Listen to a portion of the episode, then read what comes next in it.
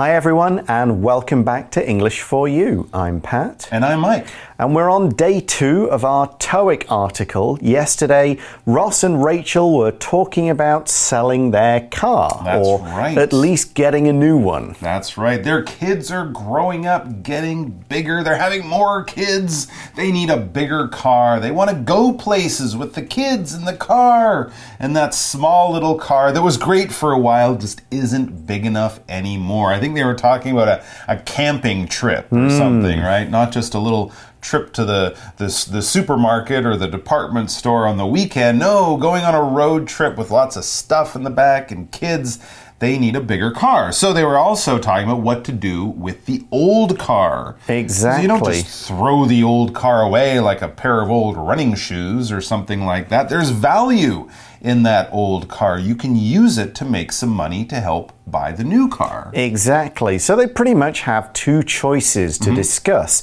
Are they going to sell it? Mm-hmm. So just find somebody who will pay them for the second-hand car. Okay. Mm. Or trade it in, which is take it to the car dealer uh, that's going to sell them the new one. Okay. And say, here, take this off our hands. You can maybe sell it or use the parts, and therefore we will get a lower price for the new car we buy off you. That's what trading it in means. Absolutely. But of course, if they do that, they're avoiding a lot of the trouble of selling it themselves, but they'll make less money. If they sell it themselves, put their own ad, you know, signs up or ads on the internet or something like that, they'll make more money.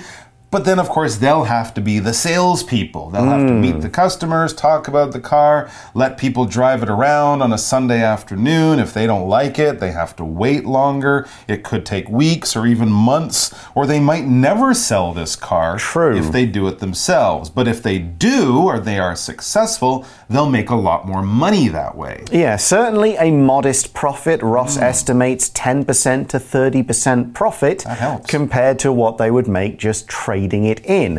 And therefore, they'll have more money, which helps either they can get a bigger car or just pay less for the kind Hmm. of car they want. Right. Now, so after talking about this and, you know, learning more about their options, Rachel, the wife, she agrees. She agrees that with Ross that they will sell the car themselves to make that little bit of extra money. So Ross decides that now is a good time to write the advertisement, the advertisement, the ad, the little announcement that says, "We have a car to sell. This is the kind. This is how much you it costs. If you're interested, call this number and talk to Ross." So what we're going to do today is look at this advertisement. Look what he actually wrote and see how he's going to go about telling people about this lovely used car hmm. that he has for sale. All right, let's read through. Reading Used car for sale. Placing an ad. I have a used 2010 Toyota Yaris for sale. It has an automatic transmission. I am asking 250,000 NT dollars for it. The color is a nice dark shade of silver and it has only been driven about 70,000 kilometers. I am the only owner and have taken good care of the car. The car has never been in a crash. The AC works well. The car has great fuel efficiency. It gets around 20 kilometers per liter of gas. The tires were changed 2,000 kilometers ago, so they're basically new. The reason I am selling this car is to buy a new and bigger car for my family. This car is great, but it's just a bit too small for our family needs. It would be perfect for a couple or a single person who needs reliable transportation. This car has never failed me or broken down, so I have high confidence in selling it to you. If interested, call Ross Richardson at 555 42069. All right, so the announcement, the advertisement, this notice of sale that Ross has written for his old car begins. I have a used 2010 Toyota Yaris for sale. So there you go. Some good basic information. I got a mm-hmm. car. I want to sell it. It was made or bought from this year. That's the year of the car. So made probably around the year 2010. So we can look at that go, oh, it's, you know, 10, it's 11 years old, something like that. And it's a Toyota Yaris. So if you're into a, a big truck, this is not it. If you want a Ferrari sports car, this is not it. But if you want a good small size car, this might be the one for you. It's a Toyota Yaris. Okay, we also learn hmm. it has an automatic transmission. Okay. Now we need to look at those words separately, even though they are kind of combined in the meaning here. Something that's automatic works on its own. We pretty much always use it to describe some kind of machine, mm-hmm. an electronic device, and basically it's something that's automatic, doesn't need us to press buttons. We don't need to turn it on, turn it off, or make it do stuff. It does it by itself. So, for example, the automatic doors opened when Claire got near. Most, you know, 7-Elevens, mm-hmm. department stores, supermarkets, you don't push the door open, they open by themselves. They kind of sense you and go boom and you walk in without having to touch them. But here though, uh, it's an automatic transmission Yes. that we have to explain. The transmission are basically the gears in the car, the things that turn the power coming from the motor, the energy that the motor creates, and how that goes into the wheels. You know, basically, when you make the sound of a car, that's the transmission that you're kind of making the sound of. The gears, as the engine changes and gets more powerful, the gears will change. If you're going up a steep hill in a heavy car, you'll put your transmission in a lower gear. When you're a sports car, an F1 racing car going top speed, you'll probably put it in a very high gear. So basically, we're just controlling the power of the engine and making it work on the wheels that actually move the car in the most efficient way. Sometimes, when you're driving one of the older style cars, you actually have to change the gears yourself. That's that sound that you might make when you're pretending to be a car. With automatic transmissions, the car does it for you. So you just put your foot down and go, put your foot down to stop, and the car figures out all that other stuff. The transmission works by itself. So, next in the job ad, Ross writes, I am asking 250,000 NT dollars for it. So, that's his starting price. Now, he may be prepared to accept a bit less money, but in that case, they'll have to negotiate. Sometimes in an ad like this, you will see phrases like or best offer or or nearest offer, O N O O B O, and that means uh, this is the sort of top price. I might be willing to go under, but you know, if you want to pay me more, I'll take the more. But he's this is kind of the uh, area of money. This isn't an exact price, two hundred and fifty thousand or nothing. He's probably willing to negotiate, but people will have to talk to him about about it first.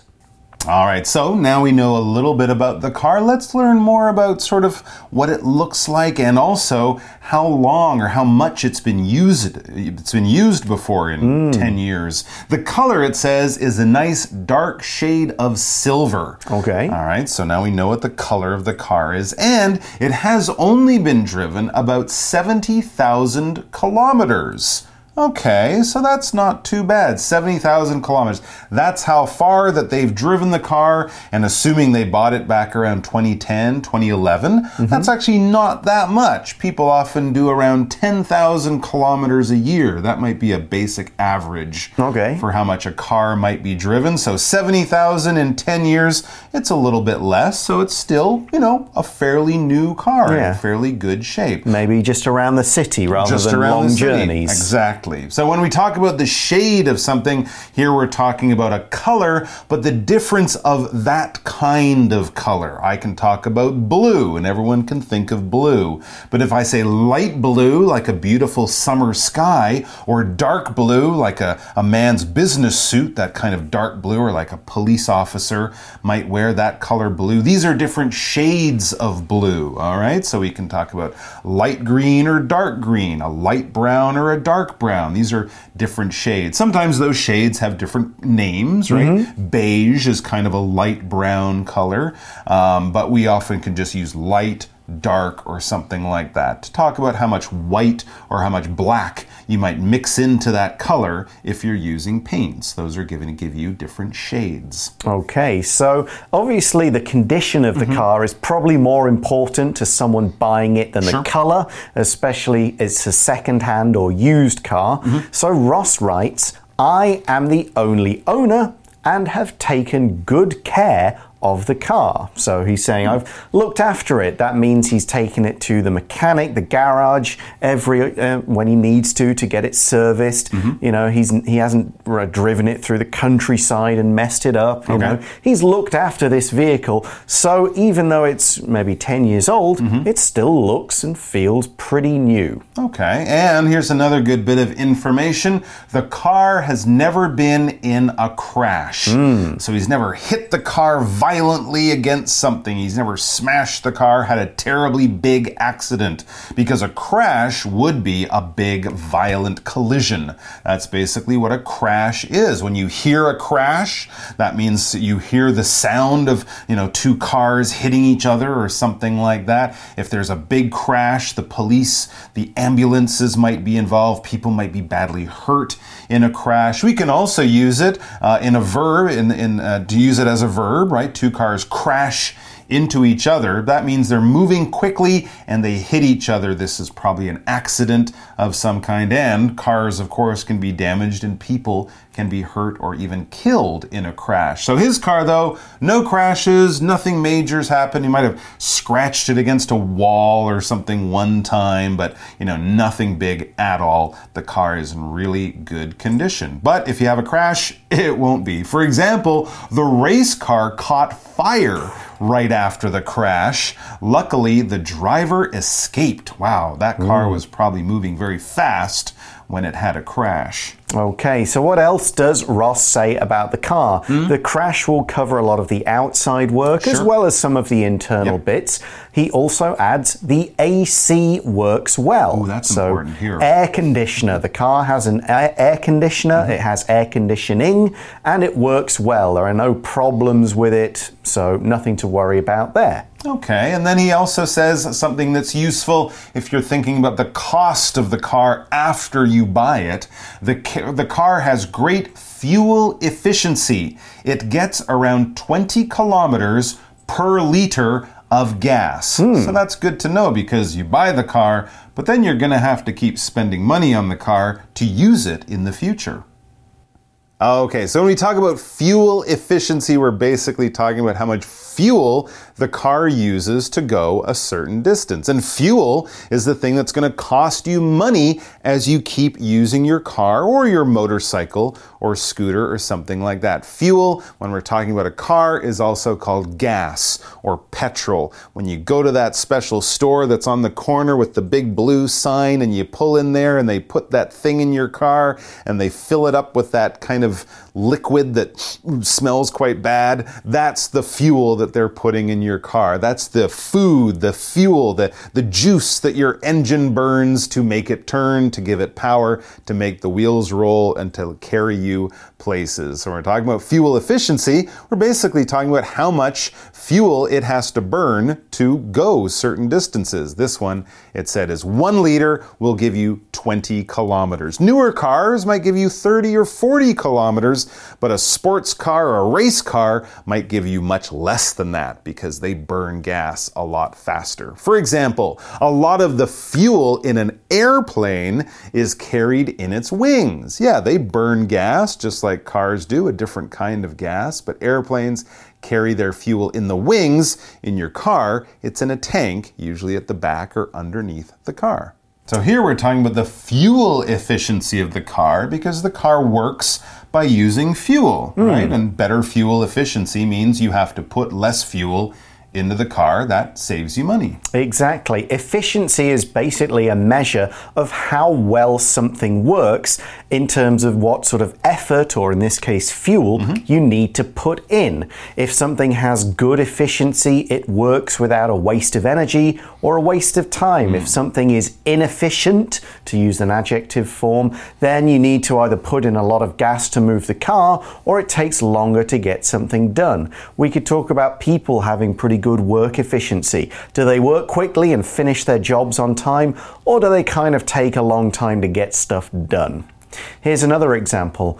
Food delivery apps like Uber Eats let people get meals delivered with great efficiency. Just a few minutes on a phone, and you know, 30 minutes later, the food's at your door. That's right. You don't have to go anywhere and you don't even have to pick up the phone and talk to someone. And a liter, this is a measurement of liquid. When we're talking about fuel, of course, the price that you often see put up outside the gas station, that will be how much one liter will cost. Often, if you buy one of those big bottles of 7 Up or something, that might be a liter or maybe two liters for the bigger ones. Basically, it's a thousand mLs. The ml is milliliter or thousandth of a liter. So one liter would be one L, that would be liter. Um, and we also say it's a thousand milliliter. I think a liter is basically one kilogram of water. If it's water, yes, Yeah. because it's the same density. It's, you go. That's the standard. Okay, so that's the fuel and the gas kind of efficiency. What else do we see about the car? Hmm. Ross says the tires were changed 2,000 kilometers ago, Mm-hmm. so they're basically new. So the tires, of course, it's the rubber covering on the wheels. Right. So we want to know how new are they? Are they in good condition?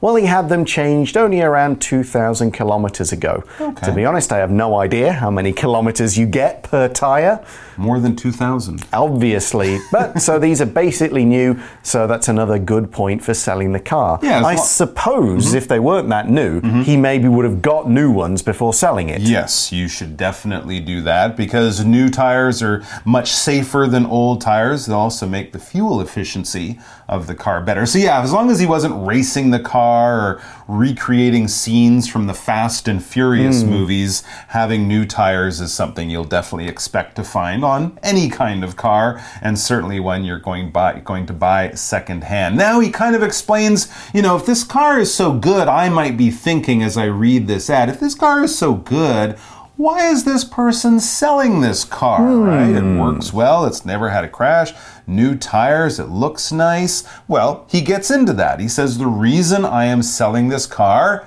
is to buy a new and bigger car for my family. Ah, says I as I read this ad. That's why. It's not because the car has a hidden problem that he's trying to get rid of. No, it just doesn't work for his life now. He wants to get a bigger one. Yep, and a bit more detail in the next sentence. This car is great. Hmm. Of course, he's going to say that in an hmm. ad, but it's just a bit too small for our family needs. Ah. Again, look at the language, just a bit. So that means it's only a little thing that's hmm. making him sell it. Again, he's really trying to make this car seem attractive. There you go. And then he kind of has an idea of who it would be attractive to, or he gives this suggestion to kind of, you know, get the attention of anyone like that out there who's reading it. It would be perfect, he writes, for a couple or a single person who needs reliable transportation. So if you're a young married couple without, you know, kids yet, if you're a single person who needs a good, reliable car to get to work and back every day, if you're this kind of person, if you're this in the, you know, in the market for this kind of car, this might be perfect for you. And certainly, if you're buying a car of any kind, a new car, a used car, if you're buying a motorcycle, a scooter, if you're buying a computer, if you're buying almost any kind of machine, especially, you want it to be reliable. This adjective reliable basically means something that will work when you need it to work. You can depend on it, you can count on it, you can trust it. When you turn the key, the engine will start. When you press the button, the computer will come on. When you put your toast in and you have five minutes to eat breakfast, your toast will be made in three minutes. That kind of thing. It's not going to break, it's not going to need to be repaired all the time, it won't be good for three months and then you'll have to buy another one or something like that. No, if it's reliable, it's always going to work when you need it to work. It won't let you down. For example, I'm looking for a pair of reliable shoes that I can wear when I'm hiking, not the kind of shoes that will start to leak water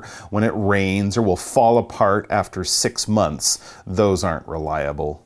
So we're getting near the end of the ad, and he's about to kind of wrap it up with the final sales pitch. Yep, he says, This car has never failed me or broken down, so I have high confidence in selling it to you.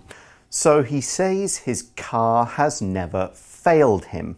The word fail is a verb and it means to not work, to not meet your expectations. If his car had failed him, Maybe when he tried to start it in the morning, it didn't work, or he stopped at a light and then he tried to move forward and the car broke down. That would fail him. The car would fail him there.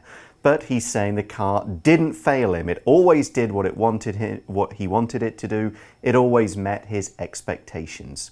Here's another example sentence. John's legs were weak from all the hiking, so when he tried to stand up, his legs failed him and he fell to the floor.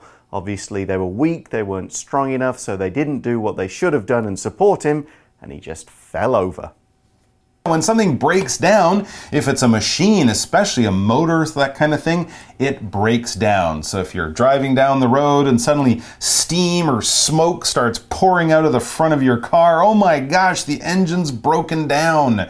It can break down in other ways too. Parts of your car, the air conditioner might break down. The car still drives, but you're hot all the time inside it. So basically, when a machine stops working because of some kind of mechanical problem inside the machine, it breaks down. If you crash your car into a tree, you wouldn't really say the car broke down. No, you crashed it into a tree. But if you just drive along normally and something inside the car fails, then the car has broken down. Okay, and Ross finishes by saying, if interested, call Ross Richardson at 555 42069. So there's his contact information. Maybe there's an email somewhere as Sure. well, but at least there's a phone number.